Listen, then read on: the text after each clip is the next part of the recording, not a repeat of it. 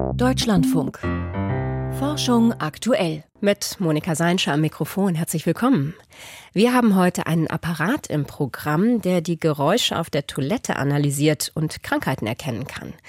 Außerdem schauen wir auf die ersten Ergebnisse des James Webb Weltraumteleskops und wir besuchen einen Windkanal, in dem Forschende eine existierende Düne nachgebaut haben, um auszutesten, wie gut sie Sturmfluten standhalten kann.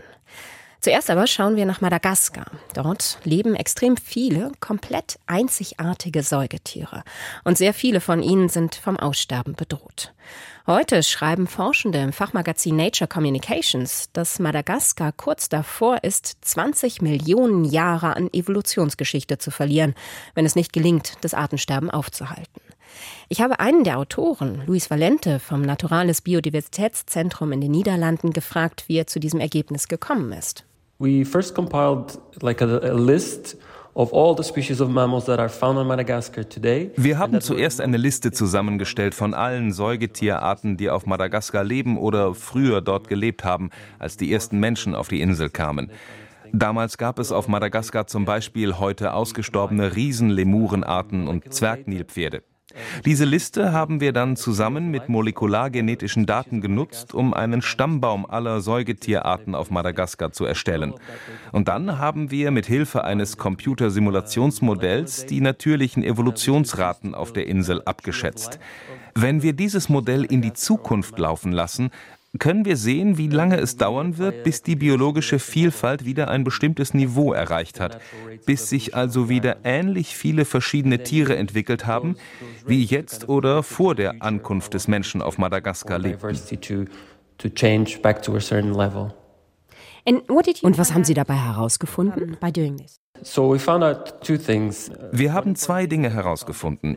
Zum einen ist der Einfluss der Menschen auf Madagaskar bislang noch nicht so groß wie auf anderen Inseln.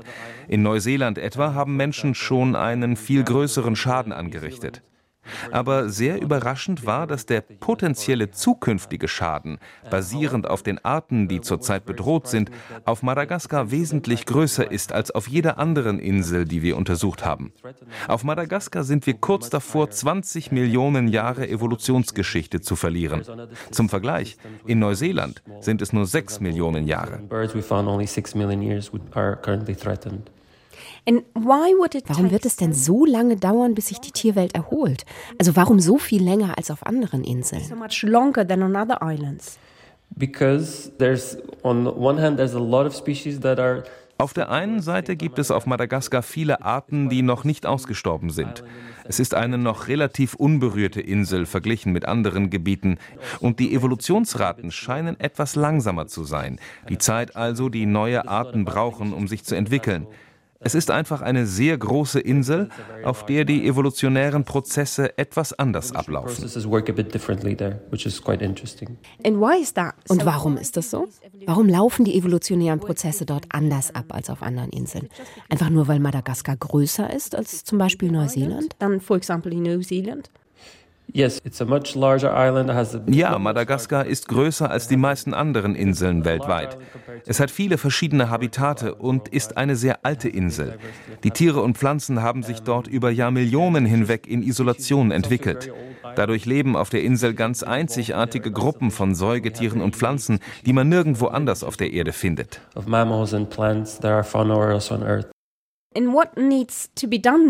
Was muss geschehen, um diese Vielfalt zu erhalten? Also welche Schutzmaßnahmen schlagen Sie vor? Umweltschutz kann nur dann erfolgreich sein, wenn die Menschen einen guten Lebensstandard haben. Deshalb liegt die Priorität darauf, die Lebensumstände der Madagassen zu verbessern. Zum Beispiel roden die Menschen viel Regenwald für die Landwirtschaft. Wenn sie ihre Nahrung auf andere, nachhaltigere Weise gewinnen könnten, müssten sie den Wald nicht so stark roden. Außerdem muss der Handel mit dem Fleisch von Wildtieren stärker reguliert werden und die Menschen brauchen alternative Eiweißquellen. Und das Netzwerk von Schutzgebieten muss verbessert werden und die bestehenden Schutzgebiete müssten besser geschützt werden. Sind Sie optimistisch, dass diese Schutzmaßnahmen in naher Zukunft umgesetzt werden? In the near future? Yes and no. So I think the situation right now is, is very complicated. Ja und nein. Zurzeit ist die Situation sehr kompliziert. Die Abholzungsraten in Madagaskar haben in den vergangenen Jahrzehnten zugenommen. Aber gleichzeitig, da viele Waldgebiete noch relativ intakt sind, bräuchte es nur ein bisschen zusätzlichen Umweltschutz, um die meisten, wenn nicht alle bedrohten Arten zu retten. Aber das kostet natürlich und Investitionen aus der ganzen Welt sind nötig. Denn diese biologische Vielfalt gehört uns allen. Es ist ein globaler Wert, den wir alle schützen müssen.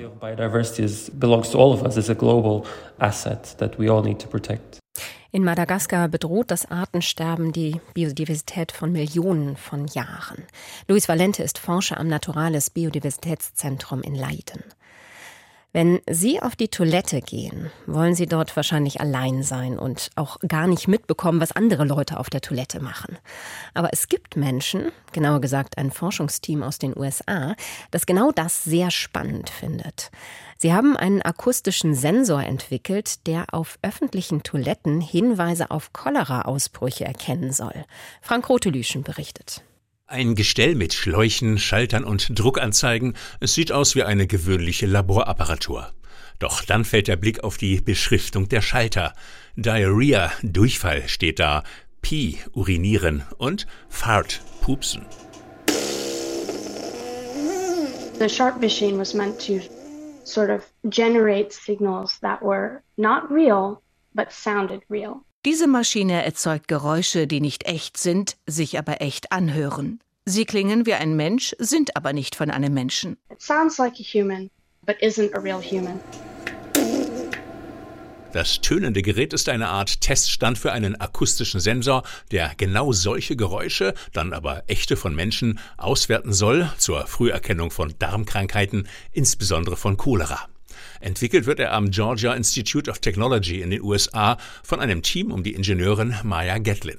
The sensor is essentially a small Raspberry Pi packaged in a neat little box. Der Sensor besteht aus einem Minicomputer und einem kleinen Mikrofon.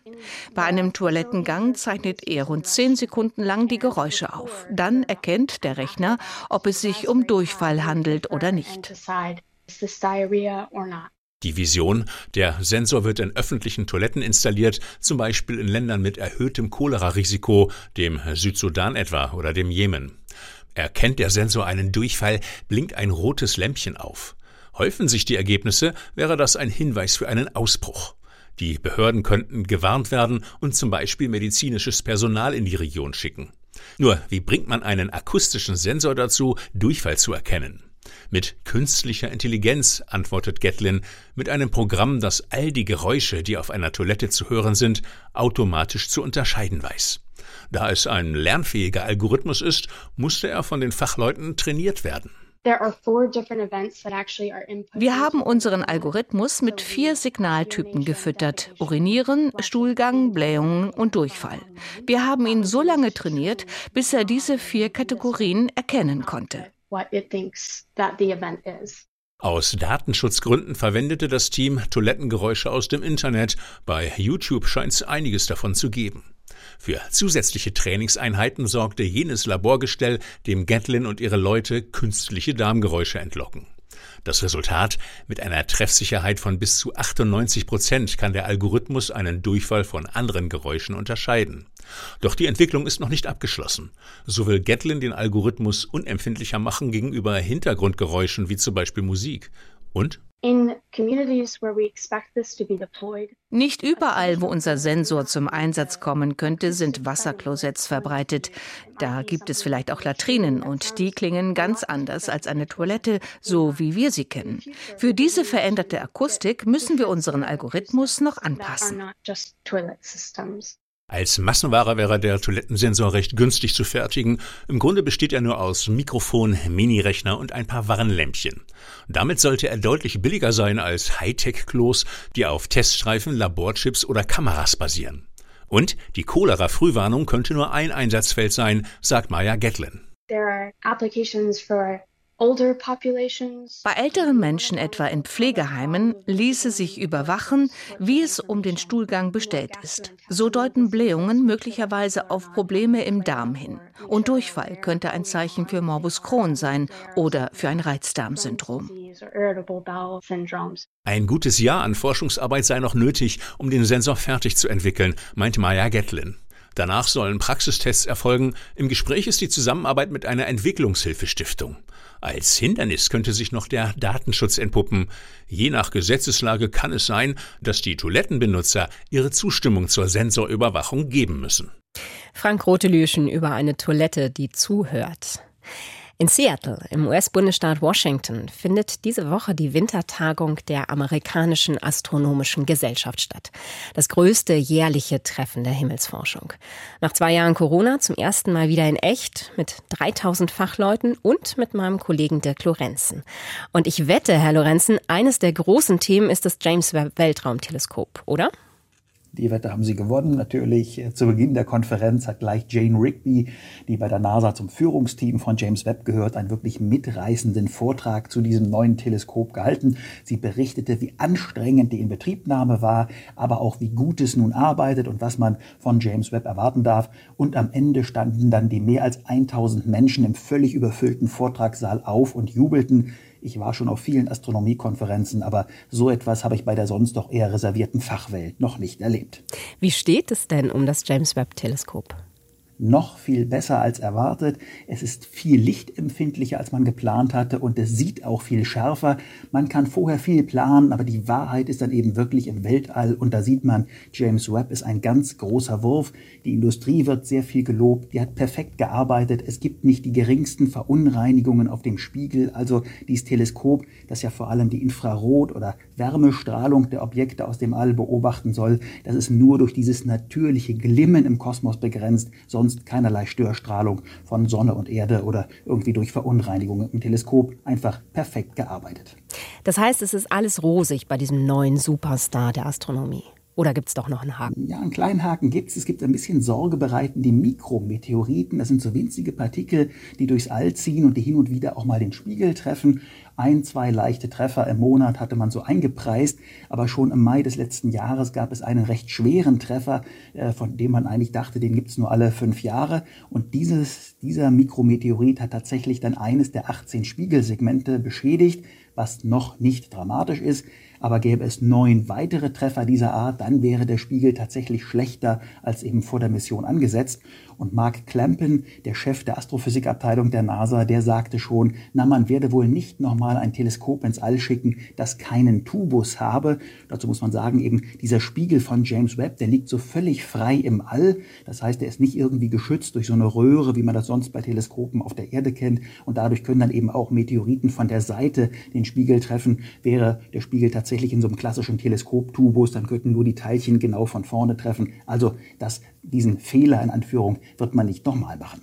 Gab es denn schon erste wissenschaftliche Überraschungen? Die tauchen jetzt allmählich auf, die Daten kommen ja immer weiter hinein. Und ein Team sorgte für Aufsehen, das 87 Galaxien vorgestellt hat, die offenbar schon leuchteten, als der Kosmos erst so 200 bis 400 Millionen Jahre alt war.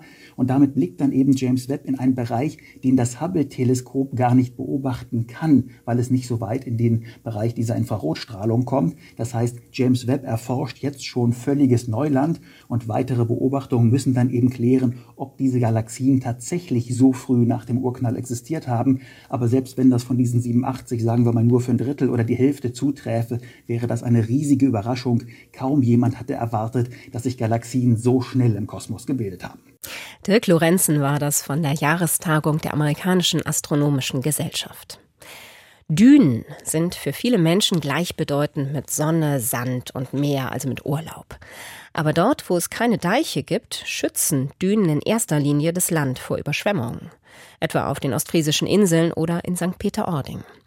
Aber was halten solche Dünen wirklich aus? Wie viel Schutz bieten sie noch, wenn es in Zukunft immer mehr Sturmfluten gibt und der Meeresspiegel ansteigt? Antworten auf diese Fragen werden zurzeit an der Technischen Universität Braunschweig gesucht. Thomas Sambol war für uns dort. In einer riesigen Werkshalle nagen kräftige Wellen an der Düne Marlins Knoll. Nach und nach sackt der mächtige Sandkörper in sich zusammen. Dort, wo die schweren Brecher auf die Düne treffen, haben sich Abbruchkanten gebildet, die eher an die Eiger Nordwand erinnern, als an einen sanft abfallenden Nordseestrand. Es kann nicht mehr lange dauern, bis die ersten Wogen über die Düne schwappen und das Land dahinter mit Mann und Maus in den Fluten versinken lassen. Da sieht man, dass die Wellen teilweise schon bis zur Kronenspitze hoch auflaufen. Was in Wirklichkeit eine Katastrophe ungeheuren Ausmaßes wäre, ist zum Glück nur eine Simulation im Wellenkanal des Leichtweiß-Instituts für Wasserbau.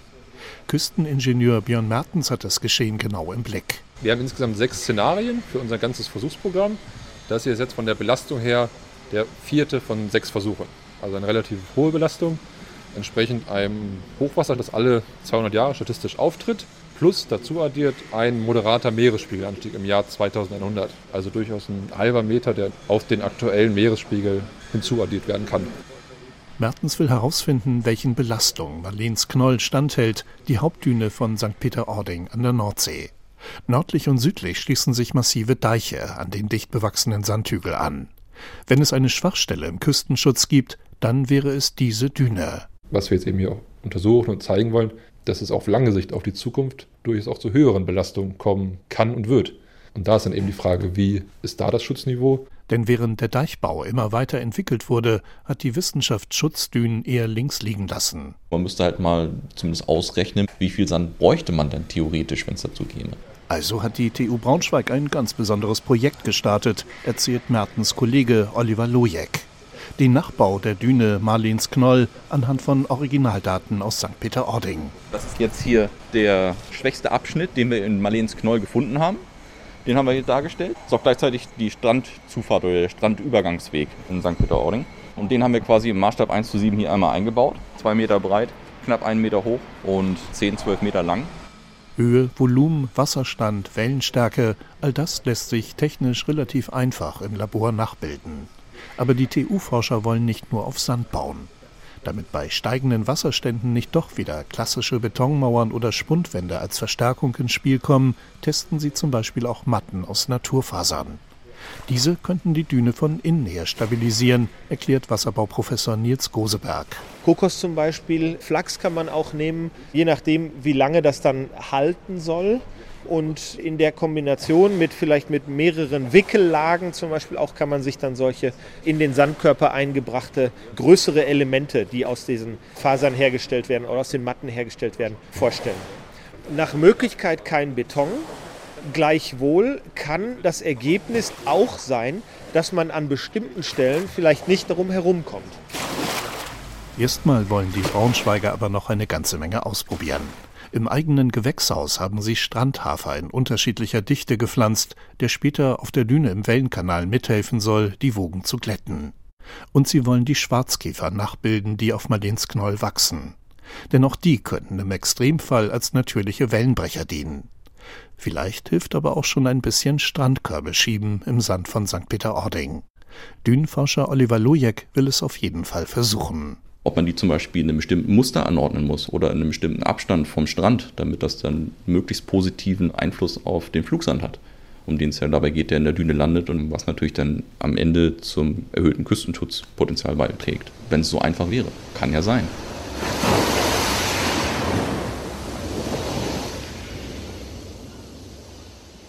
Das war ein Beitrag von Thomas Sambol über einen Dünencheck im Windkanal.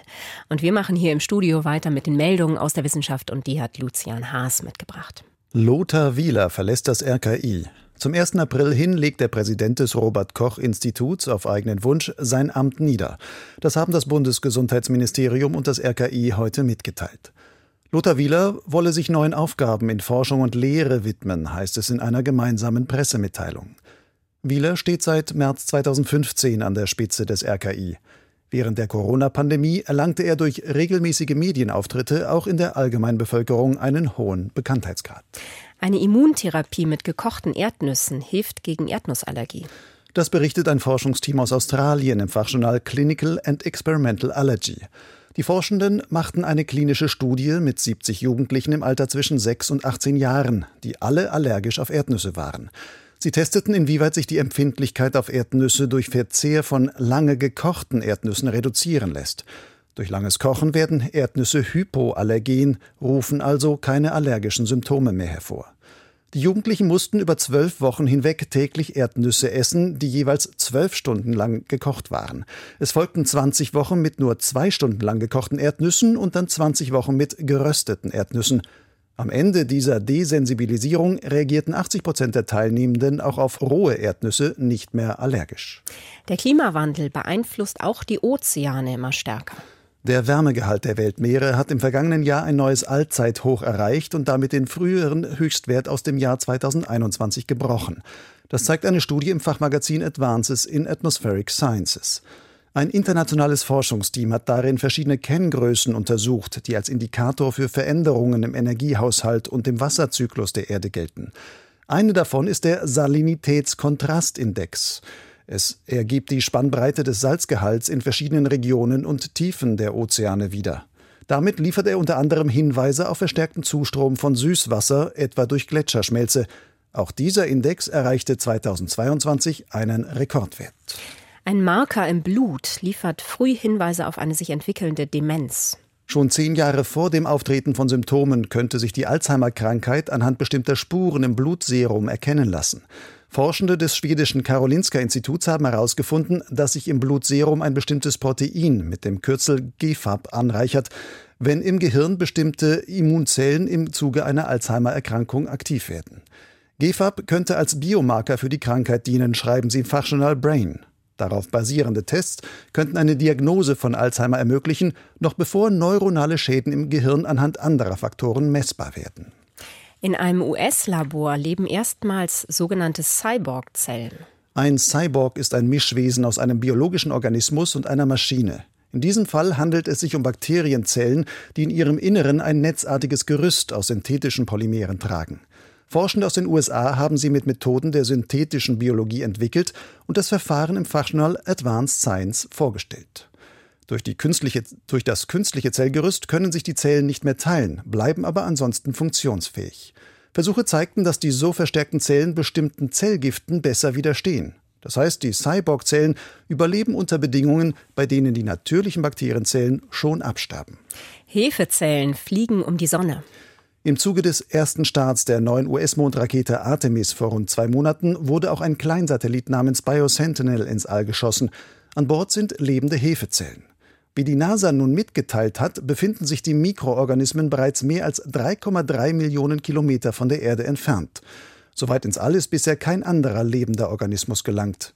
Biosentinel wird die Sonne umkreisen. Dabei soll untersucht werden, wie sich die energiereiche Wärme Weltraumstrahlung, die das Erbgut schädigen kann, auf das Wachstum und die Stoffwechselaktivität der Hefezellen auswirkt. Das waren die Meldungen mit Lucian Haas. Sternzeit, 11. Januar. Weiteres Warten auf die Ariane 6.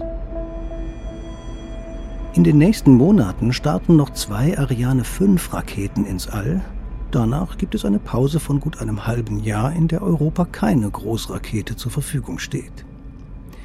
Der Erstflug der Ariane 6 ist erst im vierten Quartal geplant. Europas neue Rakete hinkt um etliche Jahre hinter dem Zeitplan her. Ursprünglich sollte die Ariane 6 bereits den Betrieb aufnehmen, noch während die Ariane 5 fliegt. Die erneute Verschiebung des Jungfernflugs um ein Jahr liegt an Problemen mit der Startrampe am Weltraumbahnhof in Kourou in Französisch-Guyana. Dort stand während der Covid-19-Pandemie die Arbeit mehr als ein Jahr lang praktisch still. Die Startrampe ist nicht einfach eine Plattform, auf der die Rakete vor dem Zünden der Triebwerke steht. Sie ist eine Hightech-Anlage. Dort wird die Ariane 6 bis kurz vor dem Abheben betankt. Zahllose Sensoren überwachen den Zustand aller Komponenten der Rakete. Bis einige Stunden vor dem Start umgibt sie ein mobiles Arbeitsgerüst. Dann wird die mehr als 8000 Tonnen schwere Struktur auf Schienen 100 Meter zurückgefahren. Während die erste Ariane 6 längst fertig ist, erfolgen noch letzte Tests der Startrampe. Das ist ärgerlich, aber so etwas gibt es in der Raumfahrt immer wieder. Die Raketenlücke lässt sich nicht kurzfristig durch weitere Exemplare des alten Typs Ariane 5 schließen. Denn manche Teile müssen Jahre vorher bestellt werden. Mal eben fünf Raketen nachzubauen ist nicht möglich. So heißt es für Europa also weiterhin warten auf Ariane. Das war's für heute mit Forschung aktuell und Monika Seinsche. Ich wünsche Ihnen noch einen schönen Abend.